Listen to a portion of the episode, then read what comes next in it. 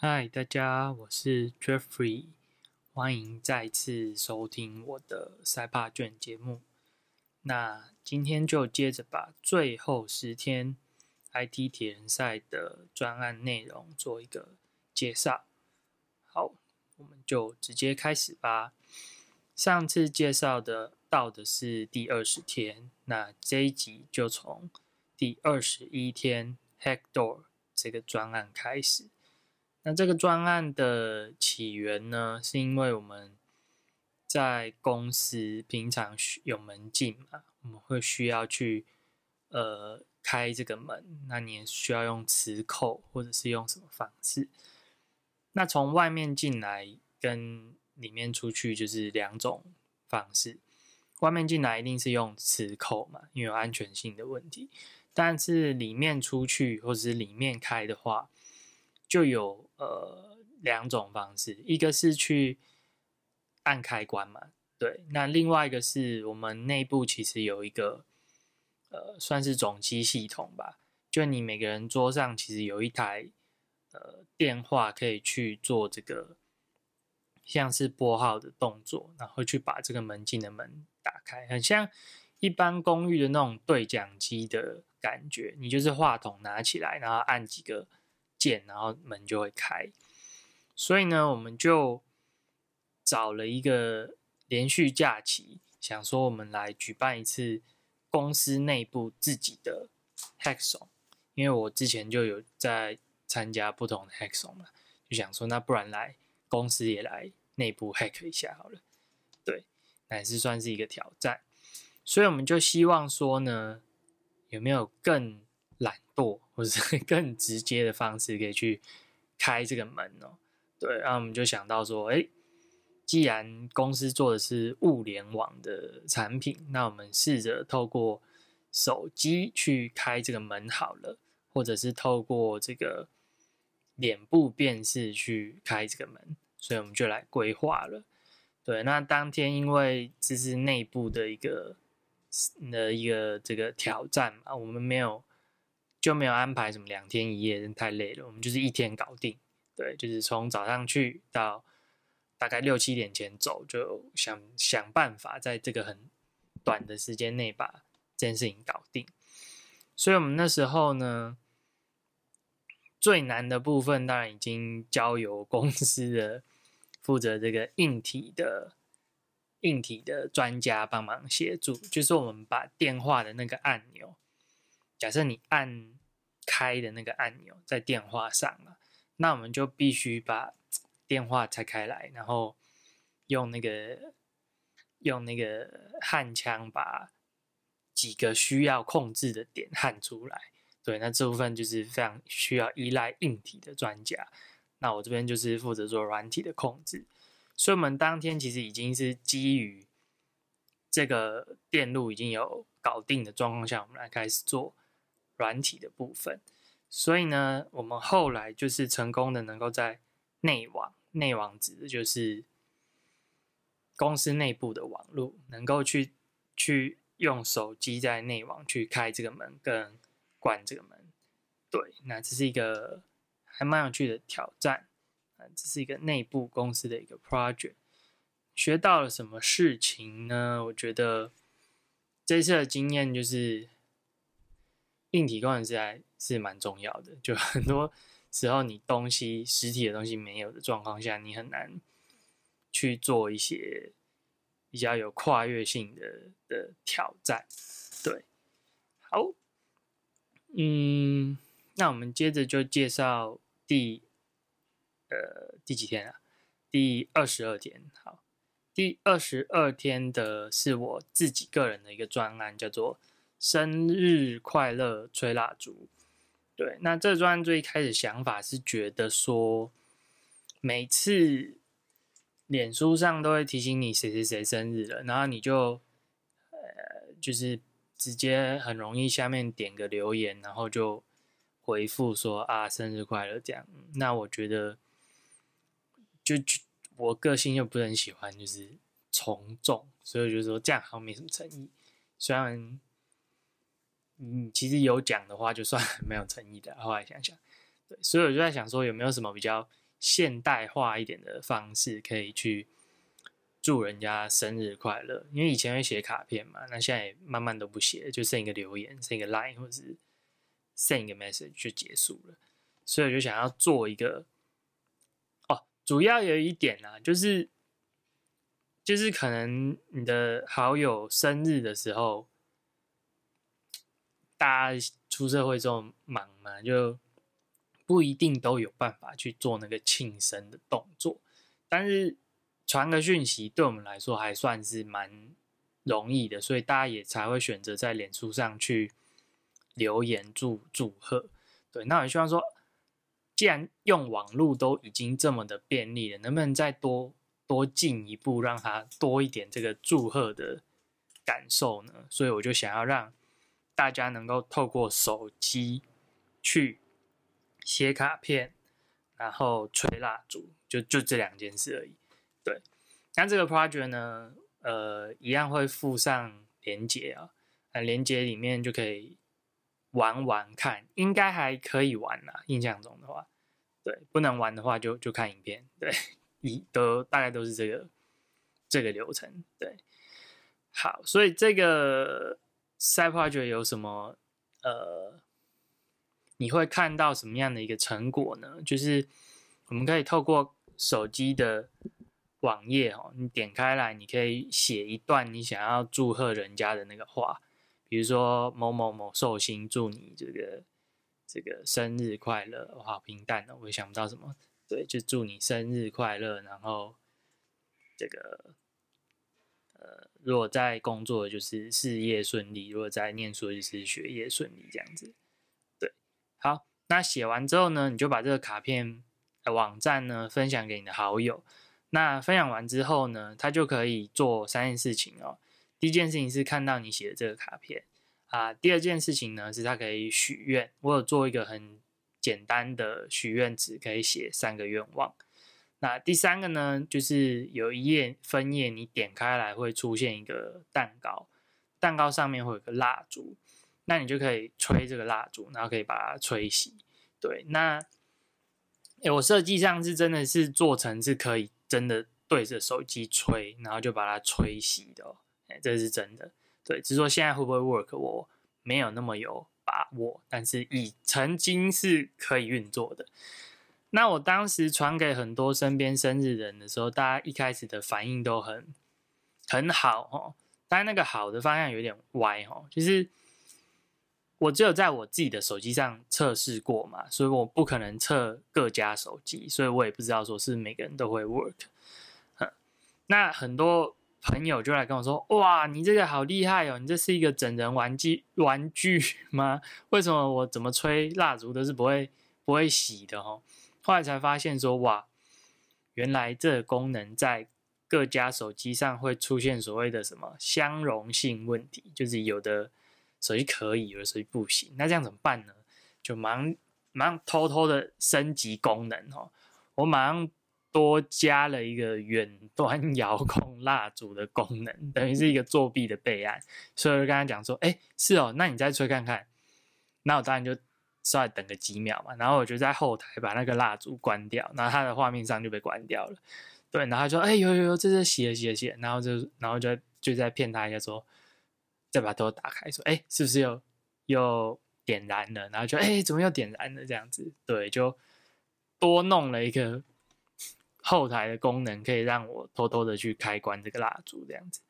好，那嗯，除了说大家觉得这是一个整人玩具之外啦，对，因为通常这个题材好，就是通常寿星不会太当天不会太怎么讲呢？心情不会太差嘛，毕竟你是寿星嘛，对，心情不会太差的情况下，再收到这样的一个祝福，虽然吹不熄，或者是虽然做的没有很漂亮，也都还可以接受，也都还算开心。对，那这也是我觉得算是蛮蛮每个都蛮有趣的，换一个形容词好了，算是蛮有成就感的，因为你就是对方。通常你会传的是你朋友嘛，就是哎他开心，你你其实也开心，对，那他比平常的那个留言哎生日快乐句点这样子又再开心一点，我会觉得还蛮这个付出算是有回馈的。对，那如果有兴趣的呢，也可以再去玩玩看这个这个网页。对啊，蜡烛怎么吹呢？忘了透露一下，就是其实吹蜡烛，我就是透过麦克风去侦测那个音量啦。所以你吹的时候，可能要吹大声一点，不是大力一点。就声音大一点的话，就会蜡烛就会熄掉。所以甚至有人发现这个秘密，他就是用喊的，用喊喊很大声，蜡烛也会熄灭掉。不过这又是另一个。另一个乐趣了吧？对，只能这样讲了。好，本来之后还想要发，就是再做一个进阶版的，不过，嗯，专案太多了，就是先停滞。这些想法我通常有想到，都是会先留着，等到手边的素材或材料到齐之后再来做，这样会比较容易。好，这个是第二十二天，啊，第二十三天重要啦。这是我第一个赚到钱的 side project。那你不要以为赚到钱就是就是赚很大哦，赚到钱只是说有有钱进来。那因为你也有成本嘛，钱也会出去，对，所以这个赚钱是说有收到钱进到 口袋的意思。好，这个专案呢叫做城市码拼图，就是我把城市码印在了拼图上，拿出去卖，就这么简单，就这么容易，就拿到钱了。嗯，我在那个二十三，这 day 二十三嘛，我在 day 二十三以前，如果有听的人，我也从来不是都没想过说，诶，我这么爱做赛发掘，赛发掘是不是有办法赚到钱呢？我都想过，我也很认真的研究过，然后。做过实验，做过尝试，全部都失败。就只有 day 二十三的这个是，如果以有没有拿到钱进来这个算成功的话，对，也历经了好几年，终于有一个成功的案例。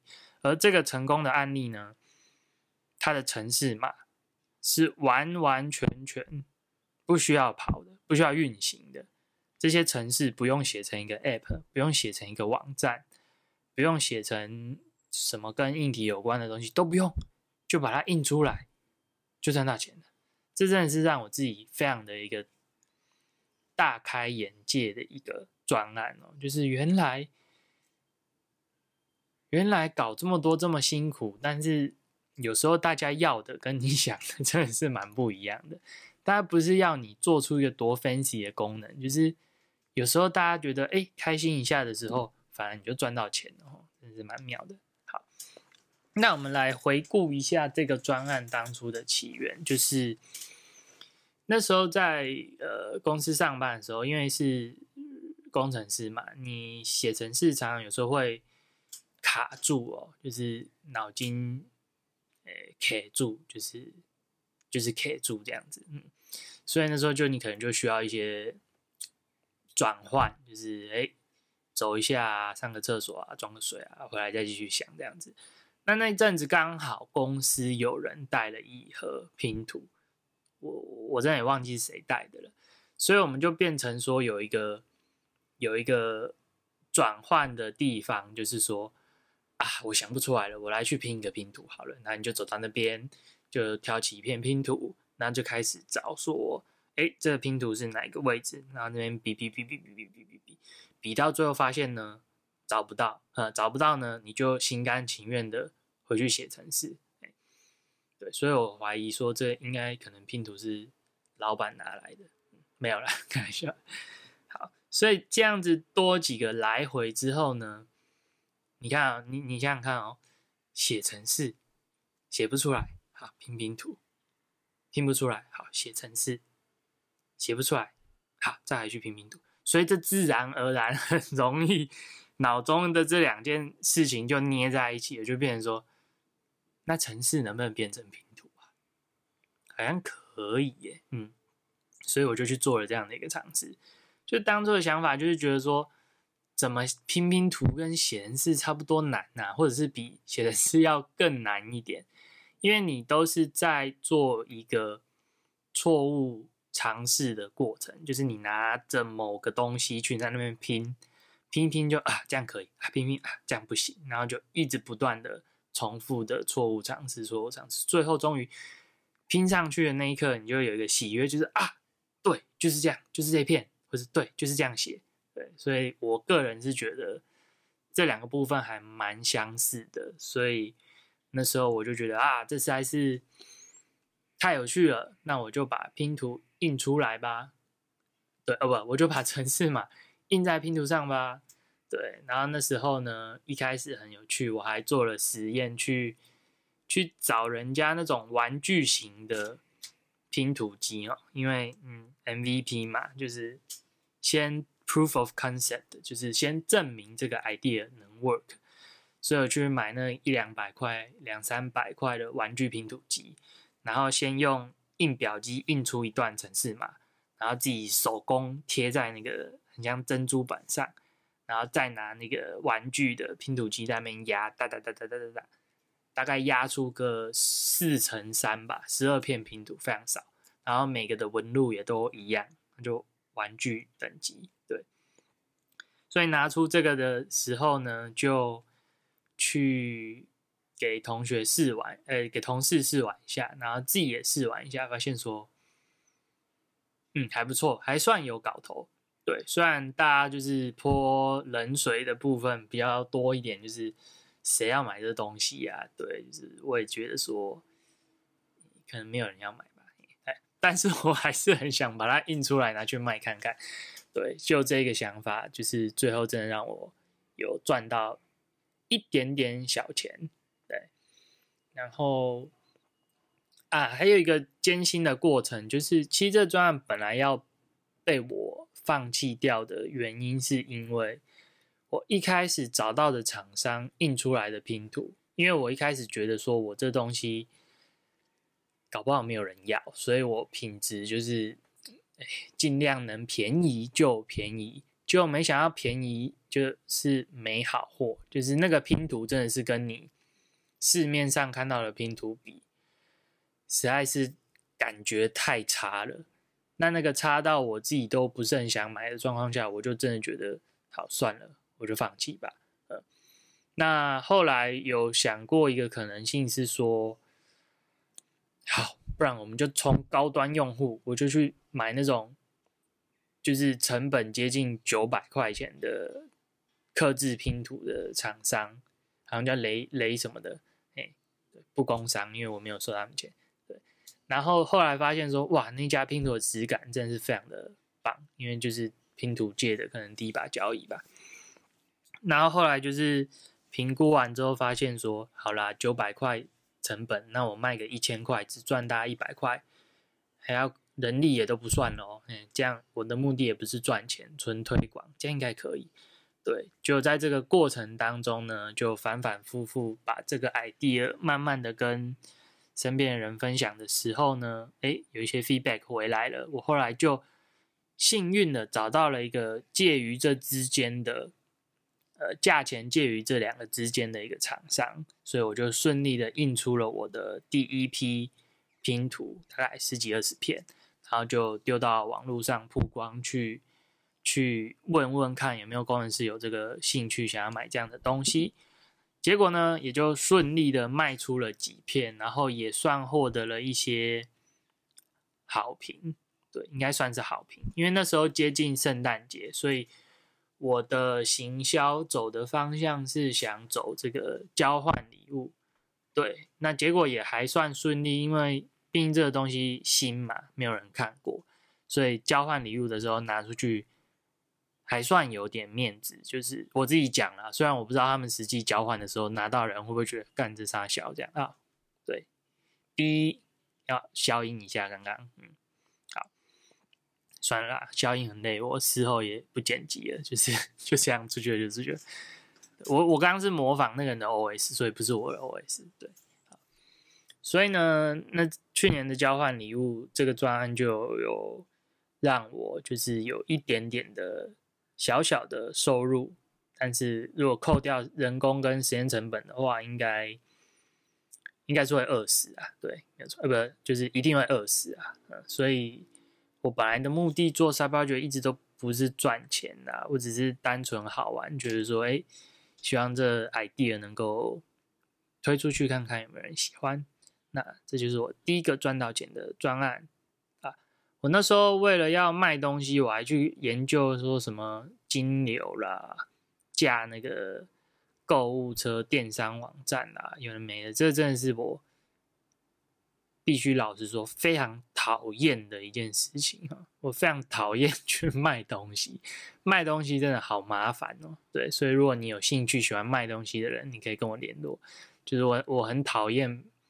卖东西哦，很讨厌卖自己的东西，就是好麻烦哦。我比较喜欢做东西。哎，好，那 Day 二十四哦，又是成立了一个组织，这个组织也是延续之前的一个情情况哦，就是又是跟我那个 partner 之前 Day Day 不知道几的 LT Studio 的 partner。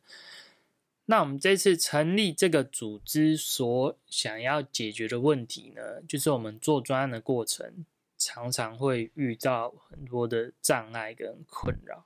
那我们蛮希望说有一个外力可以协助我们去解决这些困扰，不管是你觉得累、觉得没搞头、想要放弃，那这些等等的障碍，我们都希望说有外力能够。进来协助我们，那我们也才两个人，所以我们就走一个互相 support 的的角色哈，去试试看这件事情。所以这个木木俱乐部的初衷就是希望能够协助想做专案的人，扫除一些他的这个遇到的障碍，像刚刚讲这些。那目前最直接的障碍呢，大概就是钱吧。有的时候像我印那个拼图啊。可能我第一批的成本要丢个可能几千块吧，那如果是我自己丢的话，就风险比较大嘛，因为赢一次拳头。但是如果有一个人跟你稍微分担一下，你不要五五分，你光比如说八二分好了，我本来出我算整数比较好算，我本来要出可能。一万块的钱好了，那我只要出到八千哦，省两千块，就是不是省啊，就是有人帮我续了两千块，其实就是负担减少了，算是不少。那第二个是出钱的人，我们事后的心得发现，就会跟股东一样，就会开始去计较说，哎，你有没有认真在做专案呢？哎，你不是说你下个礼拜要干嘛这样子，等等的，或者说，哎，你不是说你那个草稿要出来嘛之类的。所以有钱投进去就有压力了吼，毕竟是钱。那这个也确实的去 push 我的昨呃 day 二三的那个城市版拼图能够顺利的走到消费者手上，一个很重要的一个助力哦，就是这个木木俱乐部在做的事情。那当时我们互相投资啊，然后我也有投一个他的专案，那他的专案也是有顺利能够 在更往前的去去走一步。那这个就是这二十四木木俱乐部的一个组织，是今这一天介绍的赛帕卷。好，那呃，这个组织现在暂停暂停营运哦，因为有遇到一些困扰，就是因为毕竟我们的赛帕卷本来就有的本来就不是以赚钱为目的跟导向。可是你要纳入了有人进来做投资，投资势必要有有收益嘛？这个两个有点搭不太起来，只能这样说。对，虽然我们利益很良善，就是这也是给大家一个观念：你一个东西要能够活下去，钱是必须的。对，但是这个。有钱的情况下，也是一个比较健康的生态。怎么说呢？你没有钱，你就得去卖广告，或者是去就开始要想一堆这个，你找不到形容词，想想要偷鸡摸狗的事情的啦。因为使用者不给你钱嘛，钱从哪里来？你要么从其他地方挖嘛，要不是你，要不然你就偷偷要做一些什么。事情是可能他不允许或他不喜欢的事情，这样子，对啊，我又不是很想，所以呢，就是做专案的话，钱还是蛮重要的，所以当初设这个目标也不是没有道理，对，只是说这个阶段我们还没有办法达成，所以就先停在这里啦。之后如果有更好的方式，也许可以再继续把这个组织再往下一步。对，那这也是为什么我开始选择经营自己的这个算是自媒体或者是个人品牌，因为我发现我其实的目的一直都不是想要把我做的东西拿去卖钱，我比较希望是有人可以支持我持续的去投入做新的专案跟新的东西。对好，那这个以后再讲了。Day 二十五继续介绍，就是呃 Line Things 的一个专案，就是 Line 他们也因为越来越壮大嘛，也慢慢开始推出了各种不同的服务。其中有一个就是他们也想要跟物联网有一点点关系，所以他希望你可以在 Line 上面就可以去控制某些的装置，比如说。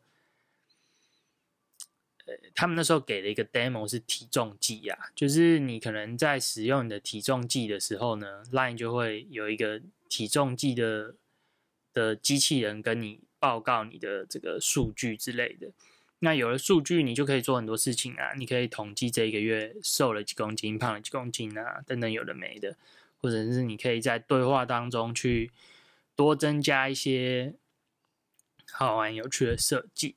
对，那这个我只是当初先去买了一个开发版来试试看。那这个开发版就是 Line Things 有支援的开发版，所以呢，网站网站上的版本我有放一段影片去介绍，说我试用这个 Line Things 的东西，它可以做到的事情，基本上就是你在 Line 上去开一个这个你们的对话群对话框聊天室。然后你可以去做开灯、关灯、点灯的动作，那相对应的电路板上的电灯呢，就会跟着亮跟暗。对，这个大概是一个很简单、很快的一个尝试，就是 Day 二十五的 Line Things。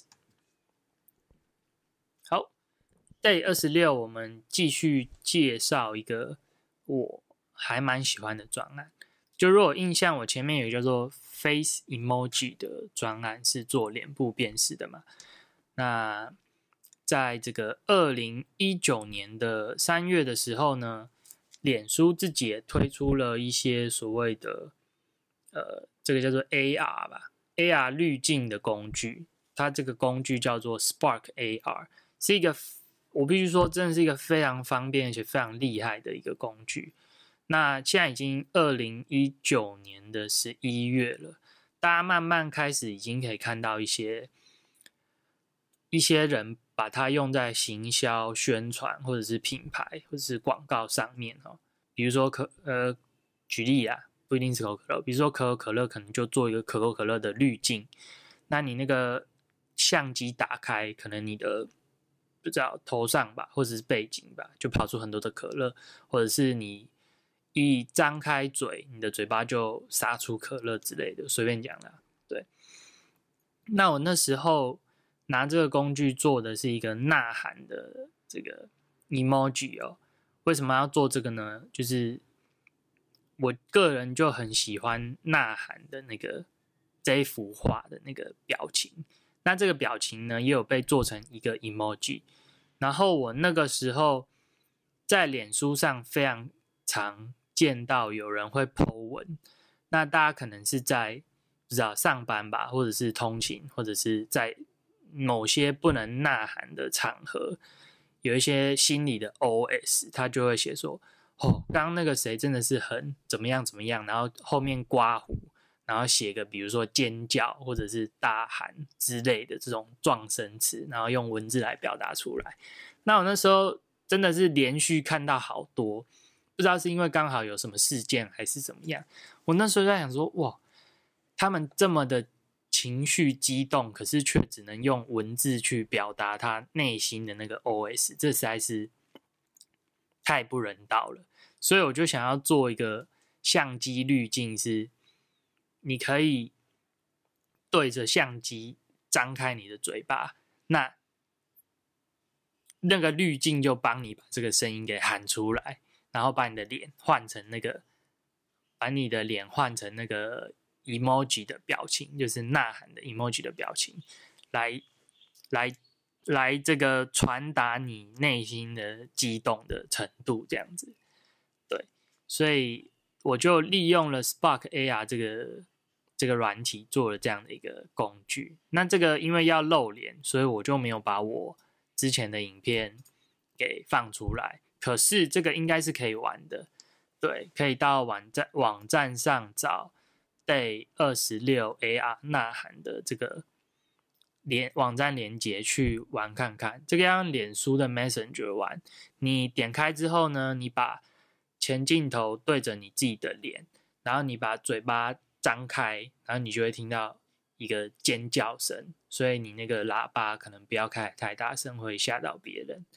对，哎，那这样明明就有声音，为什么能够就是让人家在上班的时候用呢？因为上班大家自己会戴耳机嘛，对，所以你如果觉得内心很想要呐喊的时候，你就可以带着你的耳机，然后接着你的手机，然后打开这个滤镜的的相机滤镜，然后。就对着它张嘴，它就帮你把你内心不能宣泄的东西全部宣泄出来，这样子。对，这是我当初想要做这个的一个初衷。好，这就是 Day 二十六的题目，呐喊。好，哇，Day 二十七，其实后面的都比较成熟了，我必须这样说，因为。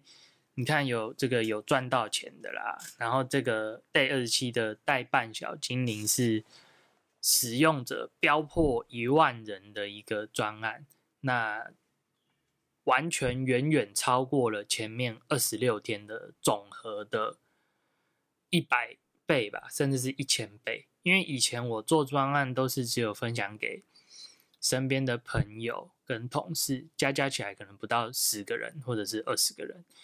因为我蛮没有自信的，所以我通常分享给身边的人，他们看看觉得没兴趣，我就会觉得这东西好像没有什么价值的感觉。对，虽然事后往往都就是差那一步再多去分享，也是我现在进行这些录音啊、podcast 啊，弄自己的网网站粉丝页的原因哦，因为我觉得我太。不积极的去做分享这件事情了，对，那这个我自己也还在抓一个平衡啦，就是事后再聊，先聊完这个二二十第二十七的代办小精灵的主题。这个代办小精灵是一个 Line 的聊天机器人哦，那 Line 是我们已经算是生活中不可或缺的一个工具。那时候我就在想说。Line 这么方便，那他有没有办法能够做一些跟除了打广告给你的聊天机器人以呃以外不同的功能？我在讲什么？就是我想要做出一个聊天机器人，然后它是可以帮你解决什么事情的，而不是一直丢广告给你的。因为你们一一般来说应该都是常见的机器人，都是丢广告叫你要买这个要买那个的机器人，应该很烦嘛。所以我就希望做一个能够有功能的机器人。那你如果是一个工程师的话，通常啦，你在学习一样新的工具或技术的时候，你很容易去练习一个范例，叫做代办事项的 APP。所以我就是有点算是延伸这样的精神，我就想说，那我就做一个。代办事项的聊天机器人，对，所以这个聊天机器人的功能呢，就是帮你记住你的代办事项。对，那这个也是很意外，因为我那个时候好像从 D 卡上开始做一些分享嘛，因为我想说，应该年轻人比较能接受这样的概念吧，就是在 Line 里面去使用代办事项。对，就没想到这个专案居然很幸运的被。一些比较大的部落格，像什么三 C 什么什么什么，或者什么电脑王什么什么的这种部落格，有去做一个分享，所有的人数就突然的飙升到好像五六千还是七八千，然后就一路一直飙飙飙飙到现在已经一万多了。那因为我一样哦，不是很擅长做行销跟推广，所以他现在就待在一万多的部分持平。那我还是有持续的去做一些功能上的更新啊，跟维护，还有一些图样上的设计修改。对，那这就是 Day 二十七代办小精灵的这个专案。这专案呢，一样可以在这个网页文章上面去做使用。目前这个专案是免费的啦，就是因为本来就还是不是以赚钱为目的啊。说真的，好像我很不缺钱，但是说真的，就是唉，事后再说了。就是我很我也想要赚到钱，但是可能不是，可能不是这样的方式吧。我还在找适合我的方式，这样子。这个专案也是我第一次决定说，我想要把一个专案的时间拉的长一点，因为它突然爆冲，使用者爆冲起来的时候，给我一个很强烈的刺激哦。因为通常我刚刚讲了，我的专案要不就是分享给身边的人，可能十个、二十个人以下，我就停住了。可是这个专案真正算。飙升起来，很多使用者的时间其实是事后过了大概两个月左右，就我差不多六月的时候丢出去，然后一直到了七八月，快八月底哦，八月底的时候才被分享，才多了快一万个使用者。这也是为什么我开始思考，说我一个专案的时间是不是应该要拉的比较久一点，因为有些事情的发生就是会跟。时间有关系哦，比如说最明显就是学生有就是寒暑假嘛，比如说你做了一些专案是跟学生有关，那可能就是假设那个事件就是得开学才发生。假设你做了一个课表的的 A P P 好了，那你就是要等到开学你才会知道这东西有没有用途嘛。那这件事情是我以前从来没有没有认真的去思考，我单纯就觉得说这。身边的十几二十个人不喜欢，那这东西就没搞头。对，但是我后来发现，我应该修正一下这样的一个想法。嗯，好，其实这种部分的心得应该是后面的主题要介绍的了。好，所以我就在这边打住。我后面 IT 田赛的东西介绍完之后呢，会像刚那样子介绍主题性或心得性的内容。我们代办小精灵就先介绍到这边，这个专案我还在持续的进行。好，最后第二十八天，我创了一个 VR 的部落格。这个部落格本来的发想是希望能够去推广 VR 或者是 AR 的东西。那 AR 的东西都就像是刚的那个上上一篇的那个 AR 呐喊，对，因为。VR 的东西就是虚拟世界嘛，你需要买一个那个头戴式显示装置，你才能够进到 VR 的世界。如果你有看那个一级玩家的话，所以这个门槛比较高。那 AR 的门槛比较低，用手机就可以玩了。对，所以那时候创了一个部落格，部落格是想要。去推广 AR 跟 VR 的东西，那为什么想要推广这个东西？就是因为我个人过去曾经做过那么多的专案，就是因为其实我很常去想象某某个我脑海中的那个事情或是那个世界，然后我会非常的希望我想象的那个东西能够端到你的面前去给你看，说，哎。这样好不好玩，或者哎，这样有没有趣之类的？对，那其实如果前面听到现在，你也会发现说，有些东西还真的蛮不好用写，用用文字写，或者是用语音讲，甚至连连还没做出来之前给你看半成品，都还不太能够体会我所想象出来的那个东西是什么。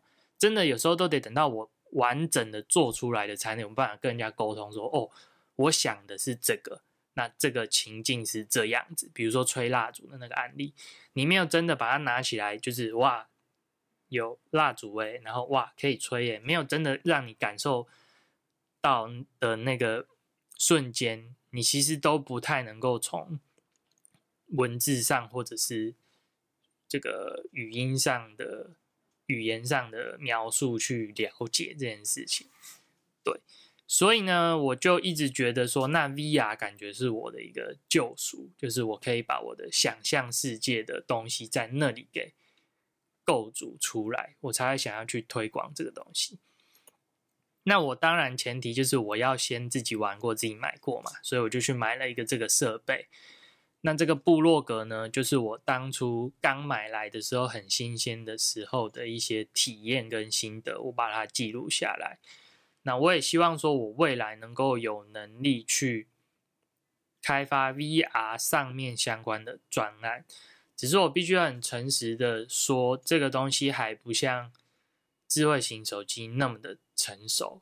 然后这个东西所需要的相关的技能或者是技能数，我也非常的缺乏，因为这都是就跟三 D 比较相关的。那我又完全不会三 D、三 D 设计啊，或者是游戏设计之类的东西，这个我都完全不会。对，那我也希望说，看有没有机会未来慢慢可以往这个方向走。那如果这个东西会起来的话，我个人还蛮期待的。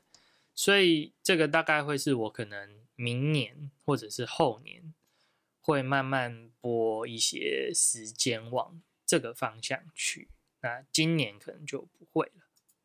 好，这就是 Day 二十八天的 VR 部落格，有兴趣可以去看。我当初玩这个 VR 东西的一些呃画面啊，或是影片，在文章中会附上连结。好，Day 二十九就呃好，让我先喝个水哈。好，我刚刚按了暂停，嗯，所以直接就跳回来了。Day 二十九是我当初就已经有预计说，我到第。二十九篇的时候，我要来回顾一下，到底从过去这么多专案下来，我所学习到的技能的技能数长成是什么样子？这个我有很多期待哦，比如说我会觉得说，这个东西可以成为我一个履历上很好的、很好的那个内容哦，或者是我去跟人家介绍我自己的时候。很很好的一个方式，对，所以我就从 Day One 开始写哦，写写写，比如说 Day One 用了什么，Day Two 用了什么程式语言，然后 Day 三用了什么什么什么开发版有的没的，然后就开始写写写写写，写到大概 Day 十还是 Day 十五吧，就真的写不下去，你知道为什么？因为自己觉得很虚哈，就是就是这些专案你会发现，因为我的。广度还算广，所以深度就不算深。嗯，那你自己会觉得有点心虚哦，就是哎，什么都这样沾一点，沾一点，沾一点，那这真的可以写上去吗？那这个看第一个看个性，第二个可能看民族性。哎，就有的人会觉得啊，你有碰到你就写嘛，你就全部都写嘛，你就都写你一百分，都写你都会啊，到时候面试了或是人家来问，再再看嘛。对，有的人是这样子。那有的人是反过来哦，就是他只有一百分，他就说哦，我大概及格而已，没有很厉害。对，那有这两种人呢。那我是比较偏，不是第一种的啦，那也不是第二种，因为第二种是一百分讲到六十啊，我没有到一百分，哎，我没有那么厉害。对，所以呢，我在回顾这个技能树的时候，我必须很坦白的说，哈，很多你。学过的东西都是用在当下，那很多你会的东西，不见得能够去带到未来哦。那你能够带到以后未来继续用的东西，就大概两个，一个是你一直持续有在用的东西，第二个是，呃。几乎是每个专案都需要用到的东西。对，第一个比较好想象，也比较好举例哦。比如说像写程式，就是好，我可能写成是共通的部分是假设某某程式语言好了。对，那假设我都用这种语言去贯穿所有的专案呢，我自然这个东西会持续的更熟练或者是更精进。对，那假设说我某某专案用了某某语言，然后下一个专案用用了下一个语言，那当然久了以后你没再用了，你就会忘记嘛。我们都知道我们的英文能力大概是高中的时候最厉害嘛，然后就一直降降降降降降，越降越低。为什么？因为没有在用了嘛。那这个也是。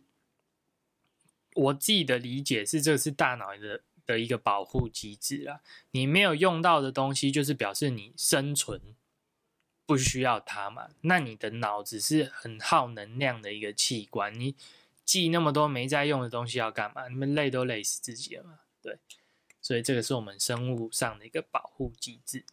好，那第二个呢，就是你能留下来的东西就会比较像。我现在在谈的这种比较是心得或者是体会，这种很很很广泛，很不是那么比较像软实力的部分，这个部分比较能够留下来。那你说技能的部分呢？我个人觉得，以我的例子，这样的尝试能够留下来的真的不多。但是唯一的差别就是做过跟没做过，哦，这个就很有差了，就是。当然你今天要问我说：“哎，有没有什么脸部辨识的方式，能够让我们去做一个，比如说把脸换成某个这个呃，Marvel 中文叫什么？漫威英雄的脸？那我们可能希望有一个活动或宣传能够用。那因为我曾经做过这样的事情，大概会知道要花多少时间，或是哪一些方向可以达成。”我能够留下来的是比较是这些东西，那也并不是说这些东西完全没有用哦。你想想看，你如果是一个零，就是你完全不知道怎么做这件事的人，跟我相比，其实我过去花过这段时间是有一定的价值，我可以节省掉别人重新再去摸索的可能性，甚至我可以把不同专案的东西组合在一起，那这个又是。更 powerful 就是更，你想想看，你你要做三个专案，要花三个专案的时间，你才能够知道说这东西能不能够合在一起。对，那我已经做过了，我已经把时间花下去了。所以今天当有人问我说：“哎，请问我可不可以脸部辨识加上控制式驱车？”好了，对啊，这两个我刚好都做过啊，那这样搭起来不就表示说？我大概就能想象这些事情的进行，或者是困难度是大概到什么样的范围。对，那当然这个也跟你工作上的经验有关了，因为每个人工作上可能也一直持续都有在接触东西跟累积东西，所以不是说你一定要透过这样的方式去去让你的技能数扩充啊，你有非常多的方式哦，只是我的方式是透过做 side project。对，那。这个呃，工作上我累积的就是跟大家一样，是比较偏工程领域或者是专业领域的东西。那 side project 的部分，我就是想办法去累积其他领域的的事情跟尝试这样子。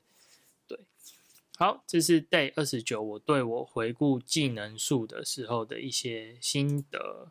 好，那接着我们就看。我刚刚自己偷看、偷瞄了一下文章写的，发现每个时间点来回顾你的那个心得都不太一样。我这边写一个比喻，觉得还蛮好的，就是你你做专案学到的技能呢，跟你玩游戏不太一样。你玩游戏，比如说你想要学火球术，你点下去，对不对？可是你点下去，你的火球术就永远在那边，不会不见了。你可能。跑到别的地图去玩，你的火球术就是还在。可是你现实生活就像你的英文一样，你不用这东西是会被遗忘的。对，所以那时候觉得，哎，当初的比喻还不错，在这边再一次跟大家分享一下。哇，这一集讲了好久，也讲了快五十分钟了，终于到 day 三十要准备来做一个 ending 了。然后 ending 完之后呢？我就开始要进入呃比较偏向 side project，像刚刚 day 二十九的这种心得跟 体会的分享了哈。对，过程中一直不不断的跑出这种心得跟体会的分享，很有点难把它切开了。对，好。day 三十终于结束了，那我下一步的计划是什么？就是你们现在在听的这个 podcast，跟我已经有创立的这个塞帕卷的粉丝专业。我希望下一步要做的事情，其实就是我一直没有面对的事情，就是去分享跟推广。那我希望建立我自己的一个算是个人品牌或者是自媒体。那我所做的事情呢，就是我喜欢，然后并且我会持续的去尝试不同的 side project，就是 side project，不管是像录 podcast，或者是去经营一个自媒体，这两个其实也都算是一个 side pro side project 的尝试嘛。对，因为一个正常一般的上班族，除非你的工作需要做到这些事情，不然你不会去录 podcast，你不会去。不会去报名铁人赛，不会去干嘛的，对。然后我给我自己设下了几个目标，除了第一个是我要试着去经营、分享跟推广我的内容之外，第二个就是刚刚前面有提到，我想要拉长我一个专案的时间。既然时间被拉长了，所以我专案的数量可能势必会要有一些压缩。跟取舍，就变我不能再像之前那样子想到什么就去做什么。虽然我很想啊，我还是很想要，我有一个 idea，我就能够马上去做。那我这部分还在做一个调配。然后第二个就是推广经营嘛，第三这个讲过了。那第三个我也希望能够有机会能有一些盈利或收入，这个真的是。摆在最后了啦，因为这个我觉得不是不是我所能够决定的，那也不是我最想要有的。我最想要有的还是是能够算是维持这样的一个兴趣吧，就是能够喜欢去做不同的专案跟尝试，这是我真正最希望跟最想的事情。那其次才是说，如果这个过程能够有。回馈或收入持续的支持，对我来说是非常有意义的一件事情。最后第三十天的话呢，嗯，好像真的差不多就像刚刚讲的那些了。那剩下的部分呢，比较会是我真的是接下来我会对沙发卷的心得主题做一些分享的部分。让我沉淀一下下哦，总觉得还有一件事情想要说，但是突然之间就想不太起来。啊，有有有，就是这是算是工商或广告嘛？就是在经营自媒体的这一块的方面啊，你若想要有一个收入的方式嘛？我有试着去找一个平台，叫做 Patron。那 Patron 这个平台就是让支持者跟创作者能够互相交流的一个平台。那这边我就不做太详细的介绍，我之后应该之后就会慢慢去曝光我这个平台上面的的内容了。对，那也希望如果你有兴趣想要支持我的人呢，就可以透过那个平台来跟我做。一些互动或者是交流，那现在的部分呢，呃，通常会给一些所谓的行动指示，比如说按赞、分享，好棒棒。但是我没有要做这件事情。对我希望，如果你真的是有有听我的 podcast 到现在，或者是有 follow 我的这个 IT 田赛的。文章到现在的人哦，我其实不知道有没有这个人目前存不存在，就有没有人在听，除了我自己以外，对。如果你是这样的人哦，我先在这里跟大家说一声感谢。对，非常诚挚的感谢，因为做这个其实蛮蛮蛮孤独的，就是你对不到一个人，你知道吗？就是你好像都一直在自己默默的在做这样子，对。但谁谁一开始不是这样做呢？嗯，好哇，不小心又进入了三八卷的这个心得体会时间了。不行不行，我们这样收就是要收住，就是点到这里为止。嗯，好，下一步计划呢，就是希望有兴趣的人可以持续关注啦。那关注的形式呢，就很多啦。Podcast 想听的可以听，那脸书上会分享专案的成果，然后呃，部落格比较会写，算是整理过的一些资料或资讯。对啊，我想到我要讲什么了，就是下一步的计划。其实我除了分享以外啊，我给自己设了一个很大的目标跟挑战。这我可能之后要再再认真再聊一次，这次聊的比较简单。就是我想要透过记录的方式来去。分享我的过程，而不是一个结果。因为像这一次我的这个回顾，比较像是跟大家分享结果是什么。那这个结果是我已经事情做完了，已经走到一个一个后面的时间再回去看这些事情，所以才会发生一些像是，哎，我可能每次回顾的想法不一样，感想也不一样。但是那个发生事情的当下，其实是比较，我个人觉得比较有趣啊，也比较有价值啊。就是如果我在做专案的当下都能够像这样子去做一个记录的话，那我就能够在事后回顾的时候去回想那样的心情跟初衷是什么。那我也比较希望是那样的东西能够呈现给。呃，有兴趣的人哦，为什么？因为我也很不喜欢去看人家那种成功名人的案子，回顾他当时多怎样多怎样。结果有时候你回去看，你都发现，你就觉得好像那不是真的，因为他都是事后再去回顾那些事情，他事后回顾的辛苦，或者他事后回顾的的开心，跟他当下的开心肯定是是不一样的。所以慢慢。刚说自己在做这个会觉得有点孤独嘛，但是我给自己的一个挑战跟目标是，我希望我养成这样子记录的习惯，去记录我做塞帕卷的过程，或者是去记录我做塞帕卷的心得跟感想。那我也会把这些呃，如果不牵涉到个人隐私的部分，我会把这些分享出来。那分享到呃，看似 Podcast 或者是刚刚讲的这个 Patron 平台上之类的，这些都还在规划。那重点就是我只有一个重点，就是我希望我能够开始去记录这些做赛发卷的点点滴滴。这就是这一集要跟大家讲的最最最重要的一个讯息啊！就这样，拜。